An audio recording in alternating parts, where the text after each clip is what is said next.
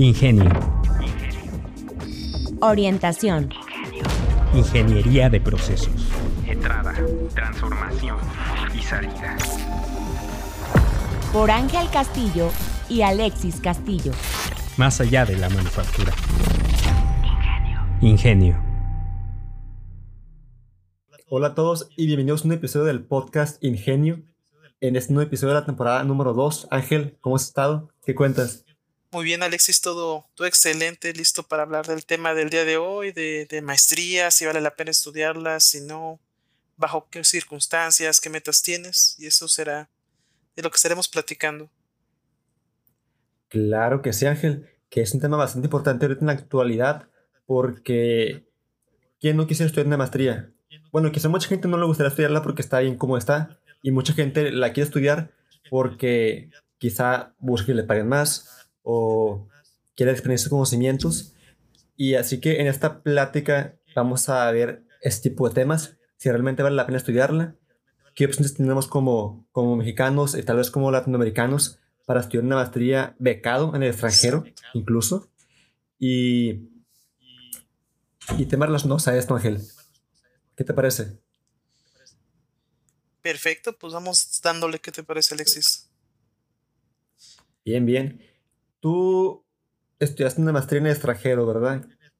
¿Que nos puedes comentar un poco Así sobre es, eso? Alexis. Para tener como un pequeño overview. Sí, si quieres te cuento un poco del background de por qué decidí estudiar en el extranjero. Cuando trabajaba para una Mm. empresa transnacional de manufactura, junto con otra compañera de, que también había estudiado en escuela pública, habíamos hecho buenos proyectos, este, transferencias de líneas de producción del extranjero a México, implementación de líneas piloto, etcétera, y a pesar de, de los resultados no logramos crecer y en algún momento uno de los directivos de la, es- de, de la empresa es como de, sí, está muy bien, pero no tienes el perfil y el perfil significa, en este caso, venir de ciertas escuelas muy en particular. Entonces me di cuenta que, pues, que había que buscar tanto la experiencia de una buena maestría como el nombre que pudiera pegar en México. Por eso, bueno, es uno de los motivos principales por los que decidí estudiar en el extranjero.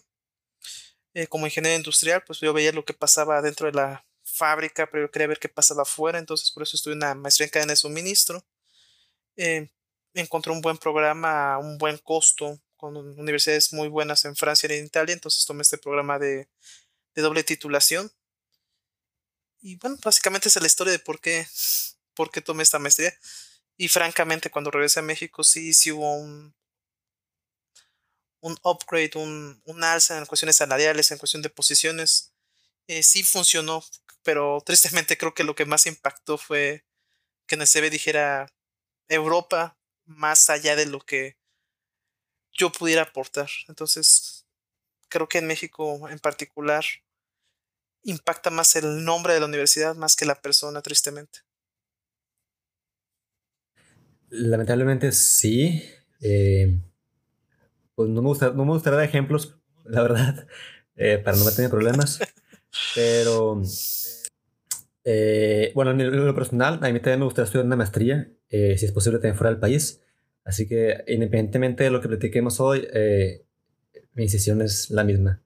Pero bueno, Ángel, ¿qué opinas sobre el tema? Digo, me gustaría abrir esto, esto más con la tal vez falacia que tenemos de que al estudiar una maestría nos van a pagar más. O más bien tener el propósito de estudiar una maestría con el objetivo de que te paguen más. ¿Eso es posible? O mejor dicho, ¿eso es un buen motivo para iniciar, iniciar una maestría? ¿Se oye el ruido? No. Excelente. Pues no creo que sea el mejor motivo para hacer una maestría. Eh, si te metes a páginas en Facebook de, no voy a decir las instituciones, ¿verdad? Pero de instituciones públicas que ofrecen dinero para las maestrías, el meme típico es de la influencer trae un camionetón, mientras que tú con maestría y o doctorado, no sé, estás vendiendo tamales en un triciclo. Entonces, si lo que estás buscando, pensando que en automático por tener una maestría te, te van a pagar más, la respuesta es no. Hay que recordar que estamos en un mundo capitalista, en un mercado donde puedes tener una maestría en híjole, es que tampoco me quiero meter en problemas por decir este títulos de maestría, pero una maestría que no es requerida en el mercado, pues claramente no, no va a haber oportunidades. Por otra parte, si estudias algo que sí esté en el mercado, pero que no te guste a ti, pues vas a ser más que nada infeliz. Entonces, no creo que la principal motivación deba ser esa idea de si A es B, es decir, si estudio la maestría me pagan más. No va a pasar. Excelente, Ángel. Yo opino totalmente lo mismo. Creo que eh, tanto es un propósito, eh, pues que no es bueno, no, no, es bueno estudiar la maestría nada más por el tema del dinero.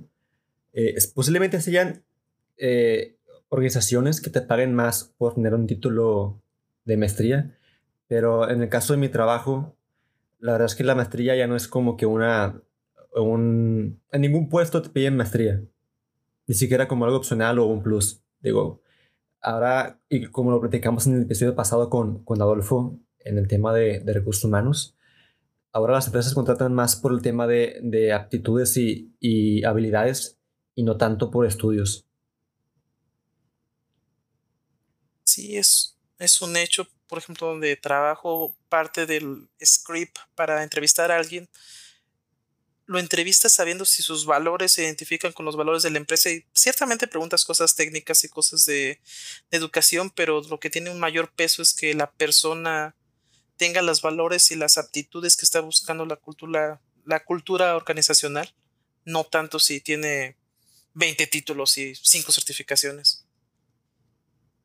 Entonces, tal vez, digo, tal vez me estoy adelantando un poco, pero ¿cuál sería un buen motivo para hacer una maestría? Sería especializarte en un área que te interese y que a su vez este, esté requerida por el mercado. ¿Por qué? Porque, bueno, ya sé que anteriormente dije que no debes buscar una maestría por dinero, pero ciertamente debes vivir de algo. Y si tú te quieres especializar en un tema que sabes que va a ser bastante útil en el futuro en tu entorno laboral, eh, pues yo creo que es una excelente opción. Y tal vez lo estoy diciendo porque yo así lo hice. Dije, yo que quería carne de suministro. ¿Qué iba a pasar en México? El nuevo aeropuerto que al final no sucedió, pero decía, va a ser un hub logístico importantísimo. A mí me gusta el tema, es congruente con mi carrera, es congruente con mi experiencia profesional. Pues vamos a hacerlo de esta manera. Entonces, ¿busqué el dinero? Sí, pero también busqué hacer algo que me hiciera feliz. También pude haber sido una maestría en... Sí, sí, sí. Ah, bueno, ya quedamos que no voy a decir títulos de para no, para no vernos afectados, pero pude haber buscado una maestría en un tema que fuera hot, algo de e-commerce, y que tal vez dijera, pues no le sea esto, o al final descubría que no me gustara, pero con tal de estar en, no sé, en una empresa tipo Shopee, pues sí ganara bien, pero sería infeliz. Entonces, no, creo que debes buscar algo que te guste, que esté en el mercado y que sepas que te que lo vas a hacer toda la vida. Sí, sí, totalmente, porque para una maestría sí o sí vas a tener que leer bastante, muchísimo, todos los días, independientemente de la maestría que, que sea. Digo, espero yo que hagas así, ¿no? Digo, a lo mejor hay una que otra patito que, que no, pero en la mayoría de ellas sí, tendrás que leer mucho. Y otra cosa que de hecho me, me dijo a mí un, un investigador es que hay muchas maestrías que son como tipo extensión de la carrera. ¿A qué me refiero con esto? Que un buen motivo para estudiar la maestría es cuando ya no puedes aprender más en tu entorno actual laboral o tal vez hasta el entorno académico, nivel eh, profesional. Cuando no puedes aprender más en ese entorno, te tienes que dirigir una maestría para aprender a, pues un poco más del, del de novedades del día a día encaminadas al tema de investigación. Todo lo que está acá en, en ¿cómo lo explico? En, en, pues en la vanguardia, en tema de, de, de conocimientos. Ah, aún tengo marcado el dedo de, de las lecciones. ¿eh? Ah, sí he bañado, pero no se me ha quitado todavía. Eh, sí, o sea, si quieres estar al día en una área específico, es decir, cadena de suministro, inteligencia artificial, eh, negocios, tal vez incluso en e-commerce, lo mejor es estudiar una maestría. Por eso, eh, no creo que sea una buena opción estudiar una, una maestría eh, que sea como tipo extensión de tu carrera, en la cual veas los temas similares y no tan específicos ni tan a la vanguardia. Exactamente, tienes que salir de esa área de confort. Y bueno, hablando de lo que también hay que ver en una maestría es este, el, el match que tú tienes con, con, los programas, es decir, no todos los programas son iguales. Yo en mi caso estoy en ingeniería industrial porque pues, por una parte tiene números, matemáticas, cosa que me gusta, pero por otra parte no vas a hacer nada si no eres capaz de, de socializar con las personas busqué una maestría con un programa similar y la parte que fue en Francia fue parte muy de management, de administración de la cadena de suministro y la parte de Italia fue completamente pura y dura teoría técnica, etcétera. Entonces, pues sí busqué que tuviera esas dos partes, ¿no? La parte de un futuro, no sé, C-level en la parte de Francia y en la parte de Italia de, de conocerle bien a los, a los fierros. Entonces, eh, un consejo que le puedo dar a la gente que quiere estudiar una maestría es busca un programa que haga sentido también con tu, con lo que tú quieres para tu futuro. Eh, otra cosa, busquen maestrías en todo el mundo, no se cierren a, únicamente en, en estudiar, no sé, en Francia, en mi caso, que ya tenía experiencia en Francia. Por ejemplo, buscando MBAs encontré uno muy interesante que es en Malasia, que sepa Dios dónde está Malasia a primera vista, pero es un MBA que lo paga, eh, la, bueno, que te patrocina el Banco Central de Malasia. Y si estudias un poquito de qué es Malasia, es uno de los países que está haciendo más boom en la región. Y es una doble titulación con el MIT, que también, pues no es especialista en MBAs, pero pues un título del MIT siempre va a pegar, ¿no? Entonces no te cierres, busca en todo el mundo. Muchos países en, en, en Asia están buscando gente con tal de que vayan y desarrollen nuevas, nuevas industrias en, en sus países. Tal vez ya la única opción es Estados Unidos, hay que hacer el costo-beneficio de cuánto vas a gastar y cuánto vas a, recibir a cambio. Ese es otro consejo que te puedo dar. Y uno tercero que, un tercer consejo que les puedo dar es que también cuando estén en las entrevistas de la maestría pregunten quiénes son las personas a las que están seleccionando. ¿Por qué? Yo cuando tenía las clases de maestría en, en ambos países, nada más habíamos tres personas de treinta y tantas que teníamos experiencia profesional. Una chica de Vietnam que tenía una, una empresa de sus papás de, importación de muebles de lujo a Vietnam. Una marroquí que había trabajado en la industria alimenticia y un servidor. Entonces las clases más técnicas, más de compartir experiencias, eran, éramos nosotros tres y el maestro. Los demás no tenían que aportar. Porque pues, acabaron la carrera y luego, luego empezaron la maestría. Busquen que su que sus compañeros, que la maestría esté aceptando compañeros con un perfil que ustedes quieran o con un perfil superior al de ustedes para que también sus compañeros van a ser el ACE del activo más importante acá en la maestría. Inclusive más que el conocimiento, su, red de contactos va a ser lo más importante. Entonces sí busquen que esa red de contactos pues sea acorde a lo que ustedes quieren con su carrera profesional. Y oye Ángel, antes de que se enfríe el tema, digo que bueno que lo comentaste, ¿qué opina de eso? De la de empezar la maestría justamente cuando terminas la carrera francamente creo que es una mala decisión porque vas a llegar a, las clases y seguramente pues no vas a tener que aportar o se te van a hacer aburridas muchas veces porque no tienes contra qué relacionar. No es lo mismo decir, no sé, por ejemplo, cuando me dieron el tema de EDI, de, de comunicación electrónica entre ERPs, era como, ah, ya lo vi, alguna vez traté de, de conectar SAP con AS400 y pues no pude. ¿Por qué no pude? Pues porque no sabía esto, porque ese contrato es muy viejo, ¿no? En cambio, si llegas con alguien que en su vida sabe que es un EDI, pues se va a quedar en blanco, va a aprenderse el concepto, se lo va a memorizar, lo va a poner en el examen y para pasado mañana ya no se va a acordar. No vas a tener con qué hacer match de lo que estás escuchando en la clase contra lo que tú ya viviste. Perfecto, Ángel, muchas gracias. Y otra cosa que comentaste de que muchos países están buscando extranjeros que hagan la maestría con ellos. Eh, bueno, ahorita toco un tema relacionado con eso, pero antes de que se me olvide, eh, otro buen motivo para hacer la maestría, que de hecho no, no he comentado, es también si te quieres dedicar al tema de la docencia o la investigación. ¿Sí? Si de plano te quieres especializar mucho en un área, pues te puedes dirigir también al tema de la investigación, ¿no? A una investigación en la cual descubras nuevos conocimientos o aplique conocimientos existentes más a fondo y buscar también lo que es un doctorado o la docencia, que em, ahorita en las universidades, creo que en la mayoría de ellas ya te piden una maestría para dar clases a nivel de licenciatura o un doctorado para dar clases a nivel maestría.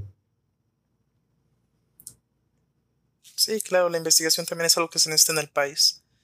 Y los maestros siempre, entonces, pues si quieres ser maestro, yo en mi opinión cuando estaba en la universidad, yo siempre escogía a los maestros que tenían un posgrado y que tenían puestos en empresas. Eran los que más dejaba.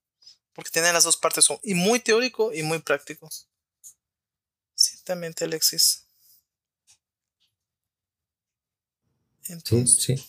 Em, ahora comentaste eso de las, de las escuelas. Eh, bueno, yo, yo tomé un curso para, para em, aprender a, a, buscar oportunidades de, de en el extranjero.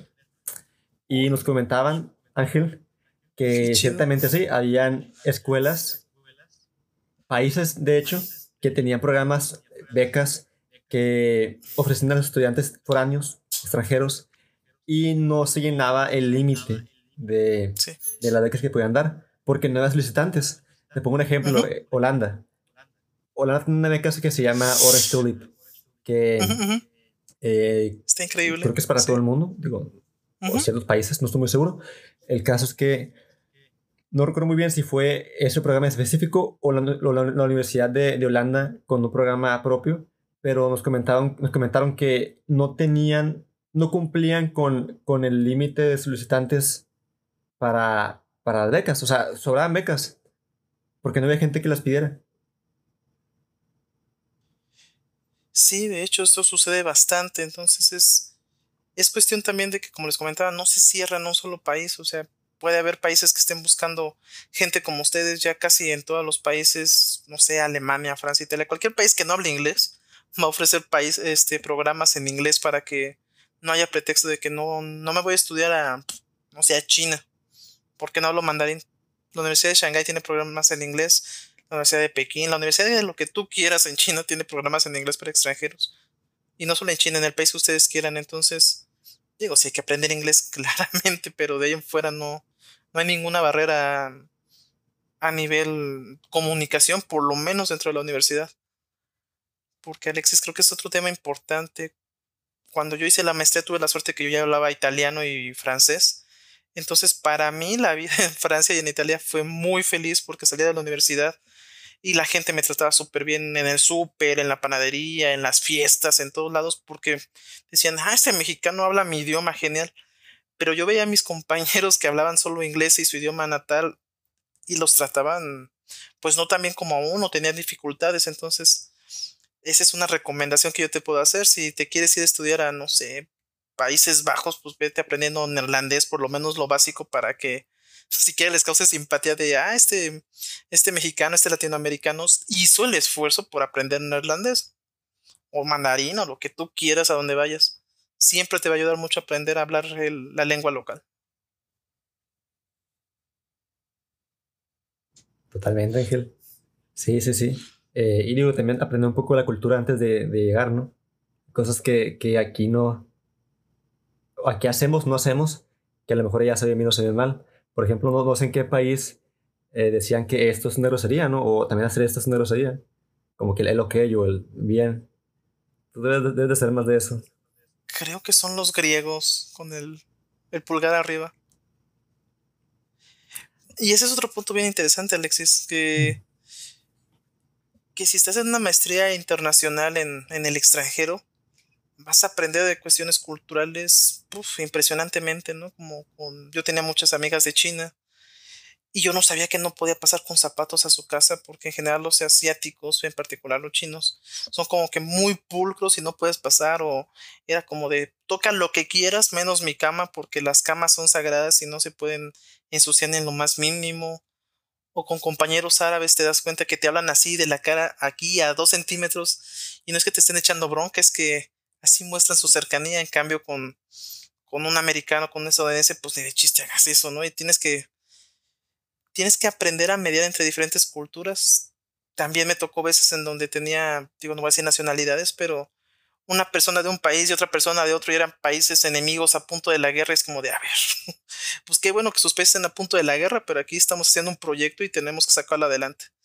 Ese tipo de habilidades blandas que te va dando estudiar en el extranjero y tener contacto con gente de todo el mundo es, es algo invaluable que te va a servir para toda la vida. Claro, claro, que la otra cara de la moneda que también comentabas, ¿no? Que no nomás, no nada más aprender las habilidades técnicas o lo que te dejan las materias en la, maestría, sino también las habilidades todas que te dan al internacionalizarte con las demás culturas que había en, el mismo programa que, que tú estudiabas. Y otro también se me está ocurriendo que es bien importante. Sí, es bien importante el estudiar, es bien importante sacar buenas calificaciones. Por favor, háganlo. Por favor, pongan en alto el nombre de México. Pero también recuerden que le están haciendo un favor al país. ¿A qué me refiero con esto? Tal vez yo nunca vuelva a ver a mi amiga de Vietnam, pero tal vez algún día ella conozca a un mexicano en Vietnam que quiera hacer negocios y se va a acordar de, ah, Ángel era, era aplicado, era buena onda, era amable. Seguramente van a ser, va a ser igual esta nueva persona que conozco. Entonces, hasta un cierto punto hay que entender que uno es embajador de su país y que como, como a uno lo ven es como van a ver al país en general. Y otra cosa importante, yo si fuera ustedes me ponía a viajar un montón porque eso va a dejar mundo. Creo que en todas las entrevistas de trabajo que he hecho después de regresar a la maestría, en todas, pues como ya te toca con gente de más nivel, directores, VPs, etcétera, siempre sale el tema del viaje y siempre sale con, ah, yo fui a tal lado, ah, yo también, ah, cuéntame, ah, no, yo hice esto, hice aquello. Y ese small talk que, que te da estar viajando es algo invaluable para hacer relaciones interpersonales con, con gente de mayor nivel que el tuyo, con tu posible contratante o con tu compañero de trabajo que se va a volver un socio en el futuro. Entonces viajar sí da mundo. Claro, no vayan a tomarse nada más fotos, también estudien de qué pasó en el lugar donde están parados. Oye, otra cosa que también es muy importante resaltar es que, de hecho, en Europa tienen mucho los mexicanos, ¿no? Digo, cuando me tocó también, también era mí, incluso también en Marruecos, que es parte de, de África, también les quedan mucho los mexicanos que es algo muy curioso que nos ven como, bueno, no nomás los mexicanos, sino también la gente de Latinoamérica. Nos ven como gente muy alegre y muy amigable y nos quieren mucho. Exacto, es algo que debemos explotar. Aunque también es la opción de estudiar en México, digo, depende de tus, de tus necesidades y si estás soltero y no tienes intención de, de formar una familia, etcétera, pues ve y bótate el mundo, ve a donde quieras, pero si estás en cierta posición en donde ciertamente tienes más responsabilidades, donde ya tienes hijos, donde ya tienes un esposo, una esposa, donde ya tienes responsabilidades de algún tipo que te que te inviten a quedarte en el país, pues tampoco ay, se me fue la palabra disregard. Tampoco eches a un lado las opciones que tienes aquí en México. Hay muy buenas opciones. Insisto, depende de las necesidades que tú tengas, hay que evaluar para dónde ir tú, para dónde no. Sí, sí, creo que ya podemos tocar el tema de, de oportunidades de, maestría. Digo, comenzando con México, pues aquí tenemos lo que es el CONACIT. El CONACIT es una organización que apoya eh, en temas de investigación y posgrado. Eh, por ejemplo, si tú quieres estudiar una maestría, te puedes meter a una beca que tienen ellos con, en colaboración o en convenio con una organización, organización que se llama FUNET, me parece. Ellos te becan para que eh, inicies la maestría en ciertos campos de investigación, que no recuerdo cuáles son, ¿no? Eh, los podemos crear en internet, pero si, lo que vas a estudiar o quieres estudiar está dentro de esas áreas de especialización, ellos te pagan toda la maestría e incluso te dan una beca mensual que eh, la última vez que, que revisé estaba como en 11.500 pesos al mes, libres. Excelente, suena muy bien. Y digo, tampoco creo que hay que ser malinchistas desde mi punto de vista, las ciencias exactas en las universidades públicas en México son, son muy buenas. O sea, lo que conozco aquí en Ciudad de México, la UAM, la UNAM, el Politécnico, sí dan competencia directa contra universidades extranjeras. Entonces es más que nada el estudiante más que, que la institución. Tampoco hay que este, echar en saco roto las opciones que tenemos en México. Claro, claro. De hecho, la UNAM es como la, universidad número 80 en, todo el mundo, ¿no? O está por ahí, por ese lugar. Y el TEC de Monterrey está como por el 90. Bueno, no, también está en los primeros 100, me parece, el TEC de Monterrey. Lo cual es un lugar bastante bueno. O sea, dentro de las primeras universidades es buenísimo. El IPADE para los MBAs me parece que hace dos o tres generaciones salió como el mejor MBA en Latinoamérica. Entonces, digo, también hay oportunidades en México y seguramente en otros países de Latinoamérica también, no sé, Chile tiene universidades, la Católica de Chile es muy prestigiosa. Igual donde tú vayas, siempre va a haber una, universidad que, tenga un programa como, como el que a ti te guste. Todo depende de tus necesidades. Sí, sí, totalmente. Incluso si te quieres ir al extranjero, también hay oportunidades, como comentamos hace rato. En Holanda tenemos la beca de Honest Tulip. Eh, para ir a, Inglaterra hay una beca que se llama Chevening, que también te mm, pagan todo, absolutamente todo, pero esa es más eh, pues complicada de conseguir, ¿no? En Estados Unidos tenemos varias becas, digo, entre ellas eh, está la beca Fulbright, una beca que tú tuviste también, Ángel, que, también becan para Estados Unidos, ¿cómo se llama? Ah, la de la beca, ¿qué es? Beca Magdalena ah, Viuda de Brockman mejor conocidas como becas MOB, si las quieren buscar en internet. Digo, es para todo el mundo, pero principalmente el mercado es Estados Unidos. Excelente. Si quieren más información, pues búsquenme. ¿Cómo? No, que les decía ah, que si quieren más ah, información de la beca, yo con mucho gusto les doy la información. Yo fui becario y estoy muy contento de compartir esa información con quien la quiere, entonces adelante. Y él también lo recomienda, así que busquen su Instagram. Sí. este, bueno, y también está la opción como mexicanos que los, pues no los ve que no, pero si les, les preste dinero el Banco de México. Sí, es una opción bastante buena. Le digo por qué. Ellos pueden prestar máximo al año 200 mil pesos. Y lo padre, sí, ¿no? Ya tan poquito. A mí me prestaron más. Mucho sí, donde yo me quedé, perdón, donde, yo, donde yo me quedé, prestan máximo 200 mil al año. Y la ventaja de esto es que tiene una tasa de interés eh, ridículamente baja, como el 2% anual. Lo cual, haz de cuenta que están regalando dinero porque la inflación está por encima de esa tasa de interés. Y también hay para pagarlo un plazo máximo de 10 años. 10 años, y está muy bien, de hecho. Lo que también les iba a comentar de esa beca de Banco de México es que tiene convenios con ciertas universidades, ciertos programas cuando hice mi maestría yo no sabía que tenía convenio, ah, tontamente no sabía que tenía convenio con mi maestría y de repente desapareció la mitad de mi, de mi costo de colegiatura. Entonces, pues ahí fue donde salí para viajar más, ¿no? Entonces también investigué en Banco de México con qué instituciones tiene ese tipo de acuerdos, que son muy buenos.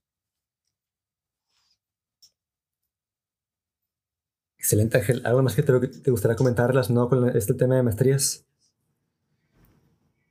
pues, ¿qué les puedo comentar? Que, que tengan sus motivos muy claros. Yo creo que el motivo del dinero no, no es suficiente en esa idea ya hasta cierto punto anticuada de que un título, una cosa de estas te va a dar más dinero, pues, pues no es cierto. Hay que entender que estamos en un mercado y lo que busca el mercado es satisfacer necesidades. Si tú lo que quieres es dinero, pues hasta cierto punto rápido, busca qué necesidad tiene tu mercado. No sé si estás voy a decir una tontería, pero un ejemplo muy burdo, pero si estás en una zona donde hace mucho calor y nadie vende paletas de hielo, pues te vender paletas de hielo, no te estés matando cuatro años en la universidad y tres años en la maestría, pero si quieres desarrollar una carrera profesional, hasta cierto punto viajar por el mundo con un buen pretexto, hacer buenos amigos, tener una carrera corporativa o una carrera de para crear un negocio que sea de más alto más alta reproductibilidad pues sí es muy buena idea hacer una maestría en el extranjero una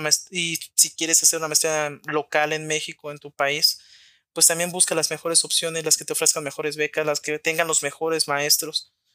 Y aquí quiero hacer un paréntesis, el mejor maestro no es el que tenga 30 doctorados y 50 maestrías, el mejor maestro es el que haya hecho investigación sobre lo que tú quieres y que también tenga fama de que es este buena, buen investigador, buena persona. Tal vez aquí voy a quemar hasta cierto punto ciertas malas prácticas del mundo de la investigación. Tengo varios amigos investigadores y hay veces que a mí me ha tocado ver que ya con programas de maestría o doctorado es como de, ah, vas a poner a Ángel Castillo como tu coautor. Bueno, ¿y ese tipo quién es?